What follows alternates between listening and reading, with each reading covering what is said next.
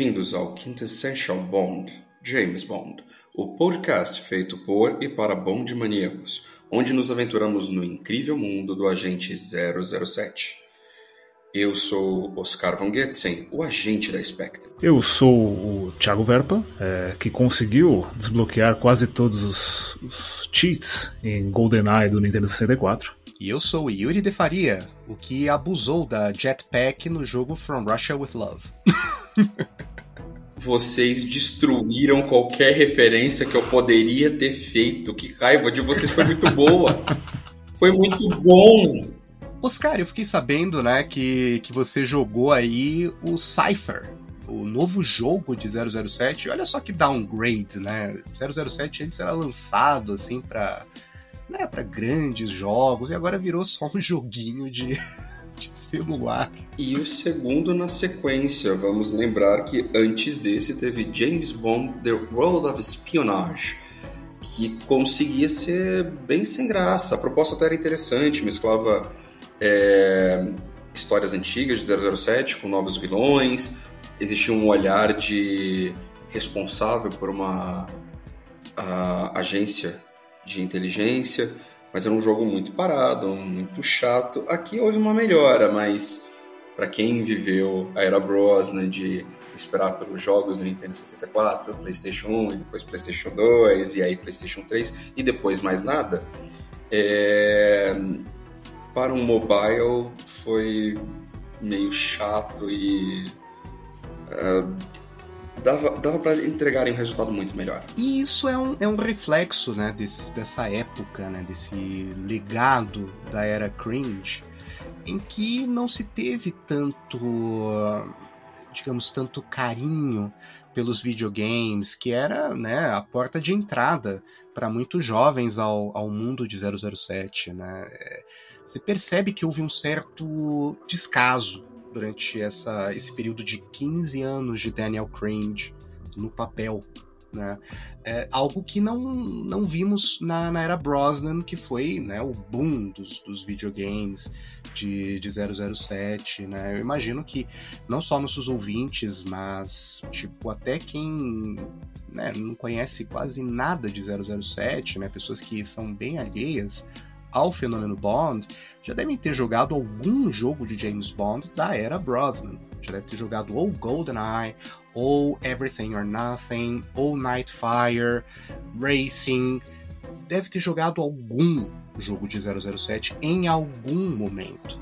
Né? É, é algo que é, é, é, uma das, das, das, das, coisas que me chateiam com a era cringe, que é o fato de que não teve esse, esse cuidado. É, realmente não teve, apesar de que na era Craig tivemos dois jogos.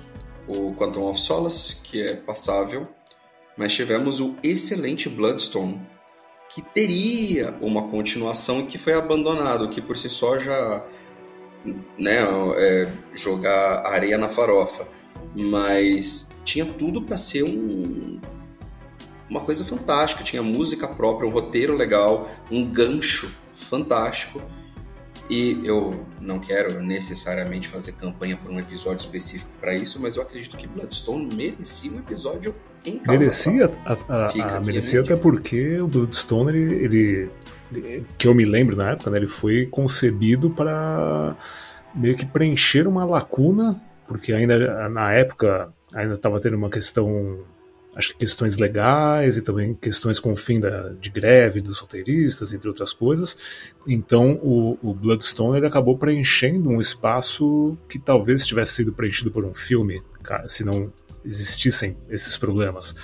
E, e para mim foi muito bem executado. É um jogo que até, até eu me desfazer do meu PlayStation 3 eu, eu jogava com uma certa regularidade.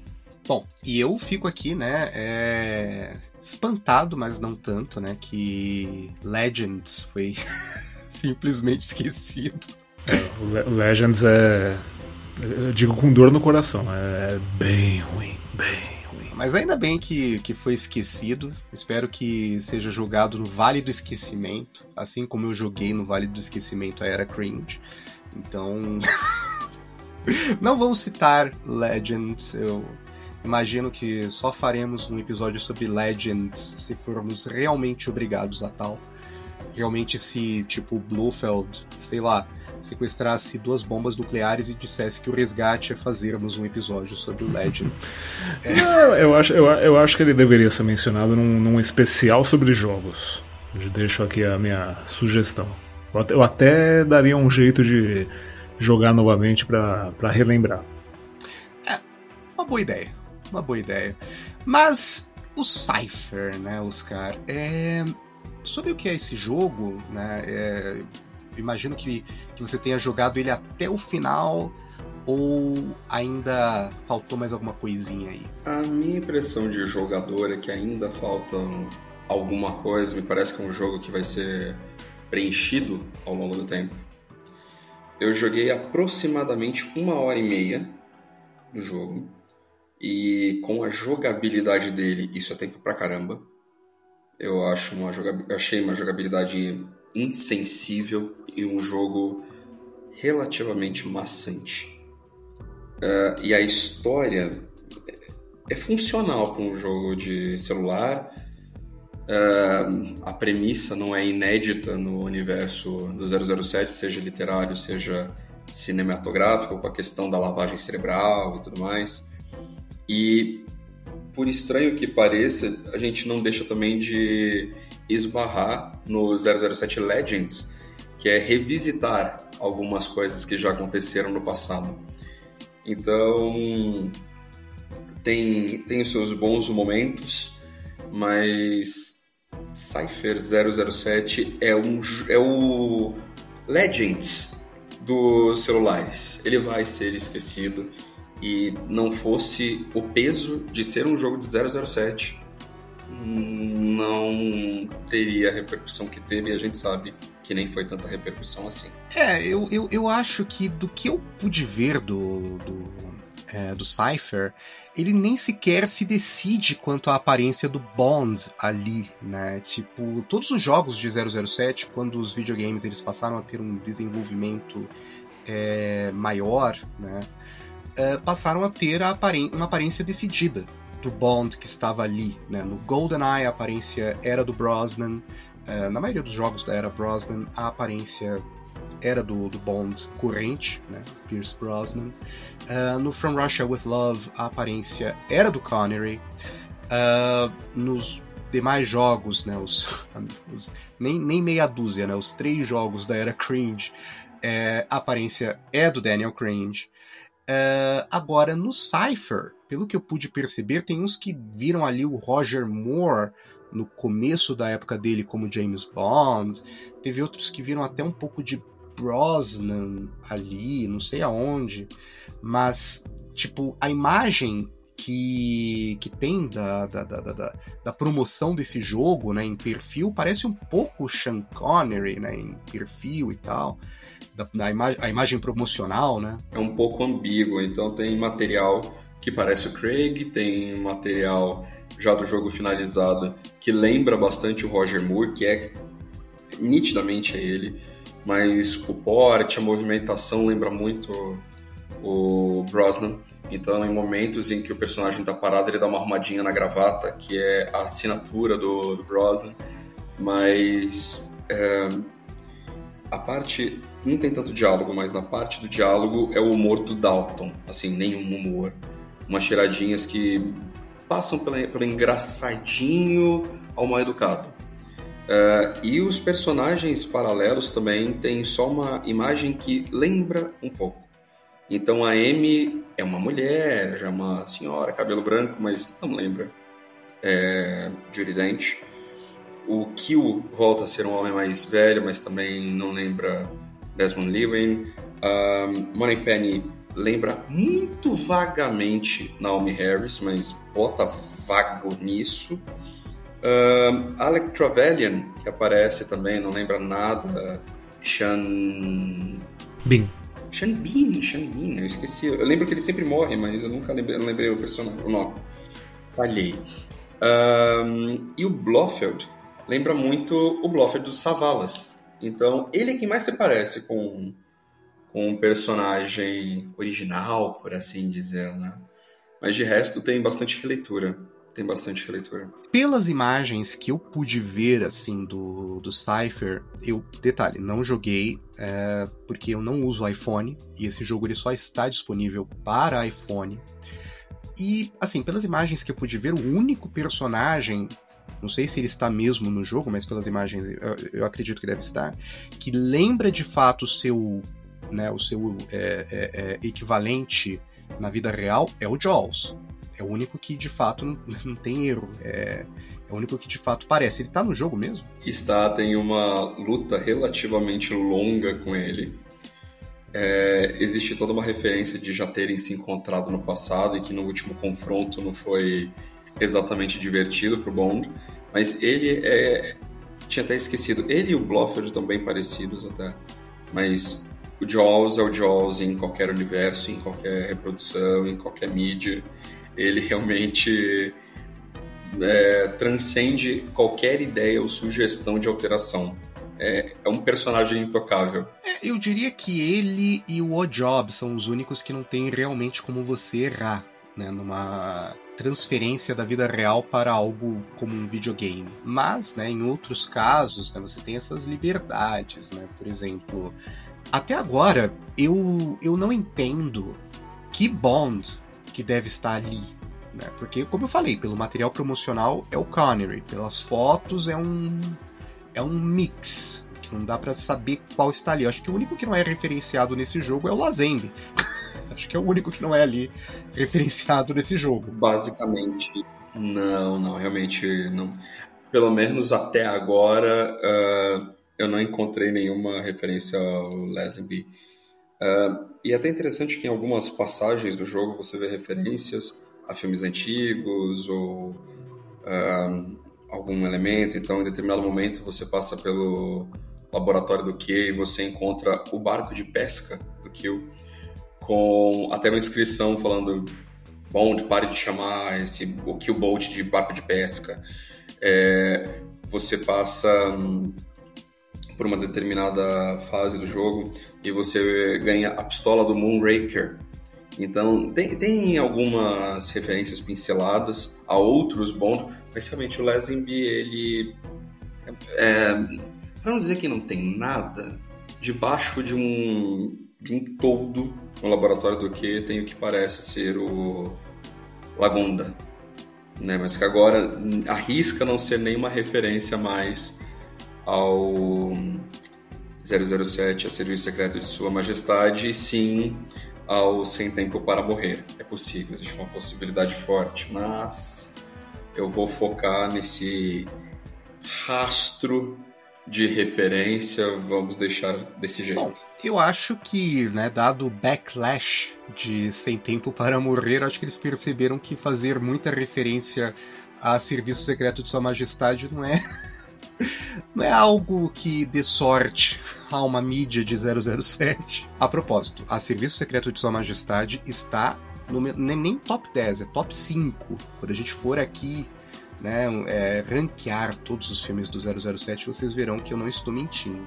Mas, é, sei lá, eu acho que isso pode ser uma reação, né? Tipo, não é bom né, referenciar tanto para não dar tanto backlash. Ah, mas, mas eu acho, eu, eu, eu, acharia bem interessante se, como fizeram com From Russia with Love, se fizessem um jogo de A Serviço Secreto de Sua Majestade com o nosso querido George Lazenby dublando Bond. Acharia bem interessante. Seria legal, acho que renderia um ótimo jogo. Já tentaram fazer isso no Legends, né? Alguma coisa assim também. Então a gente já explorou. A, a cara do jogo a gente sabe como seria. Mas eu acho que eu acho que se tivesse, se fizesse um projeto com o envolvimento dele, seria fantástico. Mas eu, eu, eu acho que dos filmes do 007 que poderiam ser aí, né, postos tem muitas opções né, para serem postas como, como jogos. Né? É, por mais absurdo que seja é, Espião que Me Amava e Foguete da Morte, seriam interessantes de serem postos como jogos. Né? Eu me lembro de ter visto até é, na internet, no YouTube, uma espécie de.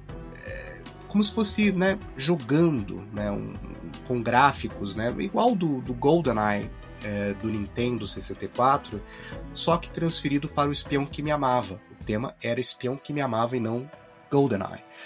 É, seria uma boa? Sim, seria muito interessante, né?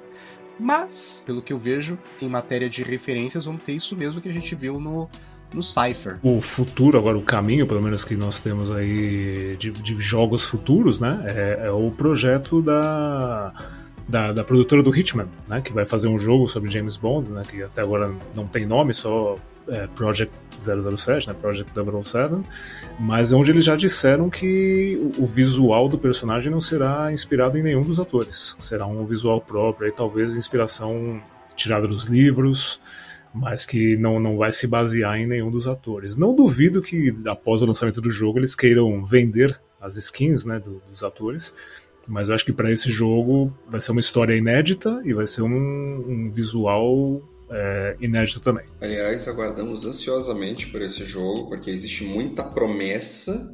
Vamos ver se entregam. Eu, eu tenho fé de que seja o, seja o que GoldenEye 64 foi Aliás, é, que seja o que, o que foi GoldenEye 64 para nós, né? Que traga uma, uma leva de novos fãs. Eu, eu estou com essa esse desejo. Mas aí que está, eu acho que isso só seria possível se tivesse um bom filme, um filme bem forte por trás, né? Não só o jogo. E isso, pelo visto, né, a dona Bárbara Bobrinha não parece nem um pouquinho interessada, né? Não, mas, mas eu acho que assim, se, se eles fizerem um jogo né, um jogo com uma história inédita, mas com referências aos filmes clássicos, nem, nem que sejam momentos pequenos. Eu acho que isso pode trazer novos fãs a, a, a visitarem o catálogo de filmes e talvez ansiarem pelo novo Bond. Eu acho que tem um lado positivo. É, Oscar, o que mais você pode dizer sobre o Cypher pra gente? Bem, o começo do jogo se passa nos Alpes suíços. Uh, lembrei muito rapidamente de Nightfire, e foi bem rapidamente, porque a partir daí é a, a fase introdutória. Você conversa com a Moneypenny, onde você infiltra num chalé que, na verdade, é uma base da Spectre, com alguns servidores, e você precisa uh, encontrar uma determinada informação, isso não é muito bem explorado. Você escapa de uma armadilha com gás, porém, na segunda, você acaba sendo capturado pelo Blofeld é, é uma introdução muito rápida de jogabilidade, de encontrar uh, componentes para melhorar os seus gadgets, informação, usar alguns recursos para se esconder, para uh, se movimentar de forma mais silenciosa, atirar e tudo mais. É, são os primeiros quatro minutos de jogo, basicamente. Você é capturado pelo Blofeld. A partir daí, você acorda no seu apartamento em Londres com o celular tocando, você explora o apartamento de 007, até que, ao atender o telefone, Moneypenny te pede desesperadamente para sair dali, porém você não tem tempo. Alec Trevelyan entra no seu apartamento e lhe acusa de traição contra a coroa. Começa então uma corrida desesperada que te leva do apartamento até o subterrâneo de Londres, por fim até a estação Vauxhall do metrô, onde tem uma entrada secreta para o M6, que você descobre que também foi tomado pelas forças da Spectre. Talvez, se eu dissesse nesse primeiro momento que isso daria uma boa história, um bom jogo, eu acredito que até daria. O problema todo é que a jogabilidade atrapalha muito. É uma visão quase de The Sims no jogo, é muito limitado o catálogo de ações e tudo mais. Combate, principalmente, então não tem tantas armas. Para quem está acostumado com jogos de 007, é, é, existe alguma coisa meio defasada nesse sentido. Uh, a violência não é nada gráfica, nada gráfica. Então você faz o personagem desmaiar, você atira nele e começa a aparecer aqueles zezinhos né, de quem está dormindo. Eu lembrei até da questão com o GoldenEye, né, de que a ideia era que no final tivesse uma cena com todo mundo confraternizando para diminuir a questão da violência. Agora eu fiquei pensando, tipo, eu lembro de, tipo, lembrei agora, né, do, dos anúncios para Doutor No, né? Tipo, uh, James Bond, duplo zero significa que ele tem permissão para matar, como queira, quem queira, né, e tal. Aí agora tem que ser, né, James Bond, agora tem permissão para fazer as pessoas dormir, quem queira, quando queira, como queira. Bom, considerando que a era Craig quase nos matou de tédio, ele realmente agora tem uma permissão para fazer as pessoas dormirem. ah, tecnicamente não é o Craig aqui, né? Vamos lembrar. É uma coisa meio Moore, que também não era muito chegado numa violência explícita, uso de armas e tudo mais. Mas uh, era divertido, mas era divertido. Sim, sim, mas eu, eu percebi um certo cuidado para não ser gráfico em termos de violência. Na própria abertura, a gun barrel não tem o sangue descendo, né? Para no tiro e fica por isso mesmo, uma gamba muito curta, eu percebo essa preocupação. Então, por exemplo, existe uma fase onde você passa pelo metrô, você passa pelo trilho do metrô. Ocasionalmente, por um erro de timing teu, o trem vai passar por cima de você. E passando por cima começa a aparecer aqueles zezinhos de quem está dormindo. Não, meu amigo, ali não, não tem como dormir com o trem passando por cima de você. Então, existe uma preocupação grande de não deixar a violência gráfica. E eu entendo quando você fala, ah, é jogo, de repente uma criança baixou e tudo bem, mas num universo onde a gente tem pessoas jogando Free Fire, por exemplo, eu não vejo tanto problema para uma franquia como 007 ter tanto cuidado. E é engraçado você dizer isso, Oscar, porque uma coisa que eu percebi é que o logo do 007 nessa é, na apresentação né, desse, desse jogo, você percebe que tiraram a, a silhueta da arma do logo do 007. É como se quisessem apagar a violência de 007, sendo que você tirar a violência de 007 é a mesma coisa que você, que você tentar tirar, é, sei lá, as mortes de filmes slasher. Não, não faz sentido. É que, é que, eu, é que eu, eu acho que isso aí se deve à questão das classificações, né? Os jogos têm, assim como os filmes têm classificação etária, né? Eu imagino que tentando abranger um público maior e, obviamente, ganhar mais dinheiro com isso, né? Eles optaram por essas coisas, imagino eu. Né? Entendo tudo que vocês falaram, mas acredito que seja isso. Eu acho que, que aí, é, sei lá, é, é, eu acho isso muito absurdo. Claro, na minha, na minha modesta opinião, não é, não é aqui implicância com, com a era cringe, embora possa soar assim. Mas é uma ressaca dessa era que, de fato, não tinha é, orgulho, vamos pôr assim, né, de tantas características verdadeiramente bondianas. Tinha até uma certa vergonha. É, e você vê isso agora num jogo de celular. Claro, pode ser feito o argumento de que tá, tá no celular, uma criança pode baixar, e acabar jogando. Não é a mesma coisa que você ir comprar o jogo na loja. Não é a mesma coisa. Tudo bem, eu entendo esse argumento. Mas James Bond, ele é um agente com permissão para matar. Tem um filme com esse título. Portanto. Não, mas aí eles quiseram fazer um jogo de James Bond permissão para divertir. eu, eu, diria permissão para dormir. Eu diria isso, permissão para dormir. Eu, eu entendo a abordagem comercial que o Thiago traz. O problema todo é a franquia. Você ter a licença para jogar algo de uma franquia poderosa, gigantesca e que rendeu bilhões de dólares. Eu acho que, eu acho que no geral, bilhões nessa altura, só com jogos. E você fazer um jogo preguiçoso é, é complicado. Cypher não é um jogo que atrairia ninguém se não tivesse 007 na frente. Esse é o grande problema. Não, é, não chega a ser um jogo ruim, contanto que seja o que eu quero. Se eu quero ver 007, se eu quero ter uma vivência com o 007 no bolso, que eu levo aonde for e. Ah, tive um dia chato no trabalho, deixa eu atirar em agentes da Spectre. Não vai agradar, não. Melhor esperar em, chegar em casa e jogar o.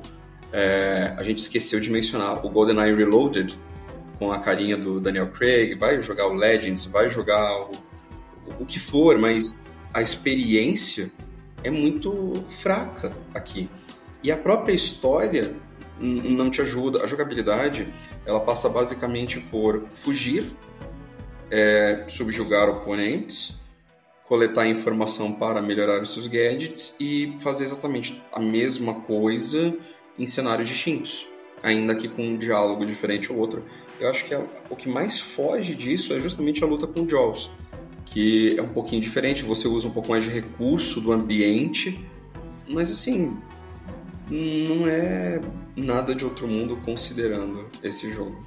Então a gente passa pela, pela história é, nos Alpes, depois a gente descobre que a gente passou 14 horas sem contato com a M6, acordando no nosso apartamento em Londres, e a, existe a, a fuga do apartamento, você vai parar no subsolo do prédio, você encontra equipamentos que o Kill deixa para uma emergência, você vai parar no metrô, você consegue uma entrada, você consegue acesso a uma entrada secreta do M6 que dá justamente naquela sala de contenção que o Silva está, né, uma referência diretíssima e você eventualmente encontra o Kill, a Moneypenny e Amy. E durante essa busca por sobrevivência e informações, você recupera o protocolo Cypher, que é uma exigência do Trevelyan no alto do prédio do M6,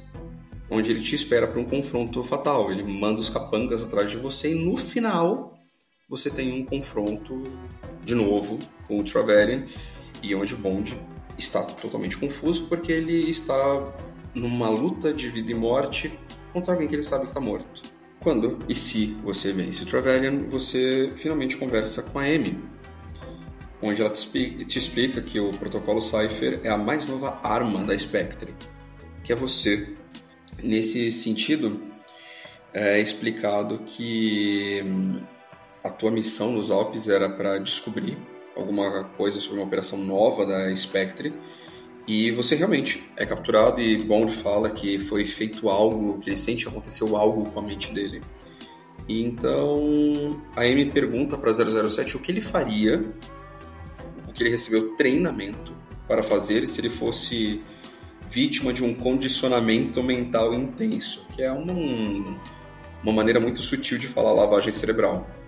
E Bond responde que seria criar um refúgio mental para se proteger.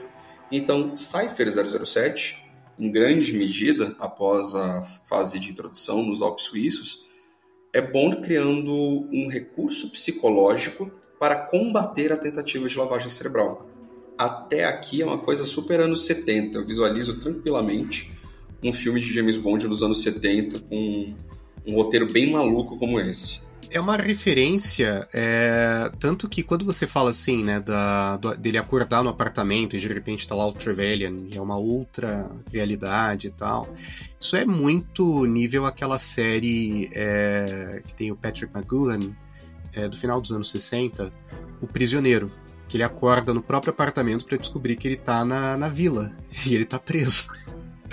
ele não pode sair da vila. E também esse negócio né, de condicionamento mental é muito referência àquele filme O Arquivo Ipcress, né, do, do Michael Caine, o primeiro filme do Harry Palmer.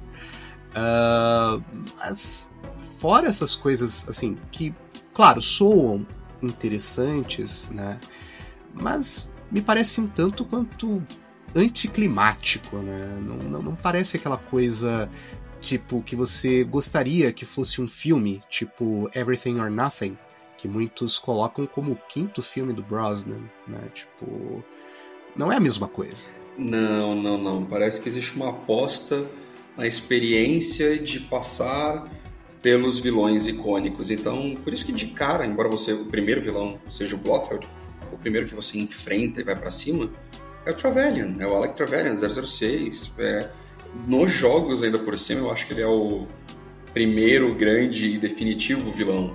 Depois você passa pro Jaws, que até faz uma aparição em Everything or Nothing, numa luta bem divertida, por sinal. Eu percebo algumas semelhanças, mas me parece mais que a ideia é trabalhar com a expectativa do que necessariamente não te entregar o jogo literal, né? por que, que você está nisso. Então, nessa explicação da lavagem cerebral, o próprio Bond fala que ele está lidando com os amigos imaginários dele, ou seja, um recurso mental dele do qual ele próprio tira sarro. Né? Ele, ele não se leva a sério na iniciativa de tentar sobreviver à tortura psicológica. E nesse processo todo, onde você já começa a entender que o que é liminar, o que está realmente acontecendo com o Bond, o que é subliminar, é, é sutil a diferença.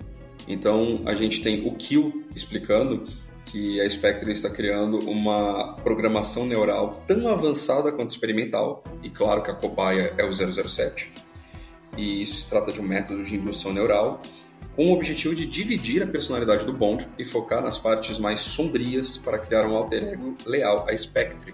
E isso é a explicação da M. Por isso que você encontra vilões que estão mortos.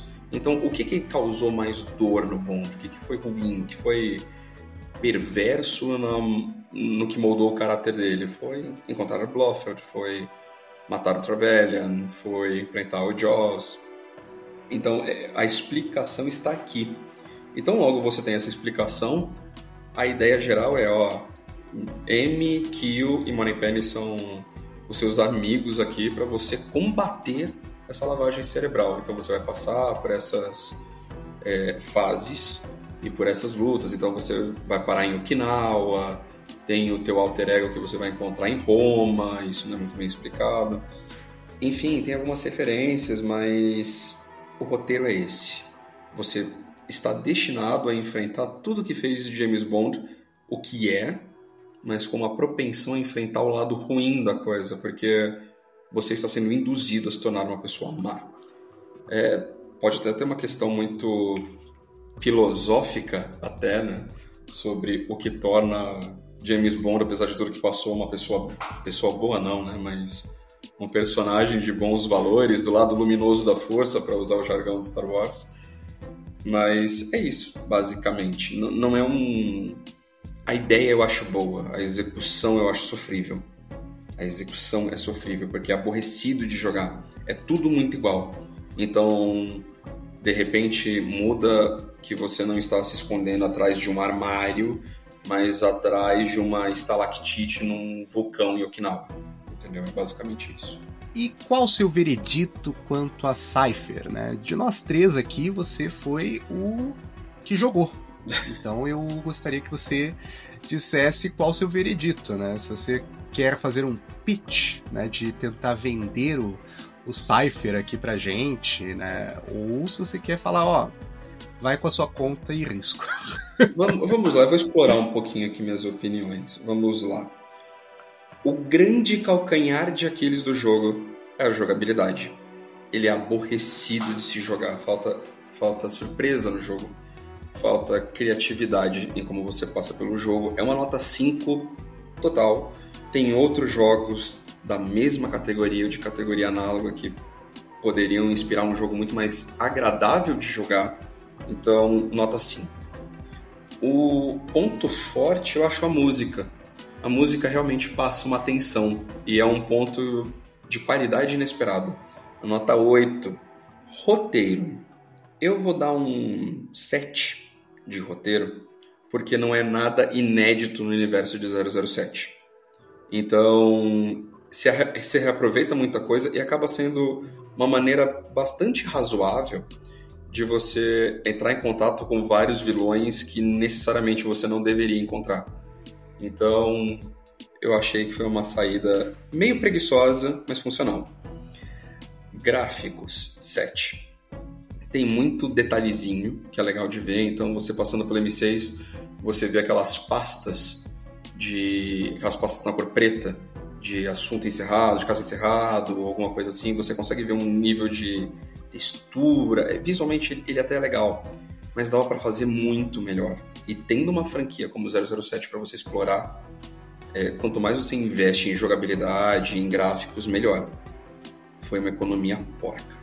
É óbvio que eu posso dar uma nota média com base no que eu falei, mas a grande verdade é que se você for o Ultimate Fan com dinheiro e tempo e você se divirta com os menores traços de referência, vale a pena. Para jogabilidade, ah, eu quero um jogo de ação, espionagem, tiro. Procura outra coisa. Procura outra coisa. Porque pro gênero, ele vende porque é 007.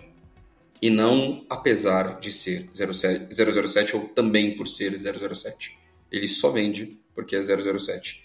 Se você tiver um cartão de presente e quiser tentar sorte, na Apple Store, baixa, joga. Do contrário, vamos esperar o resultado de Project 007. É mais seguro.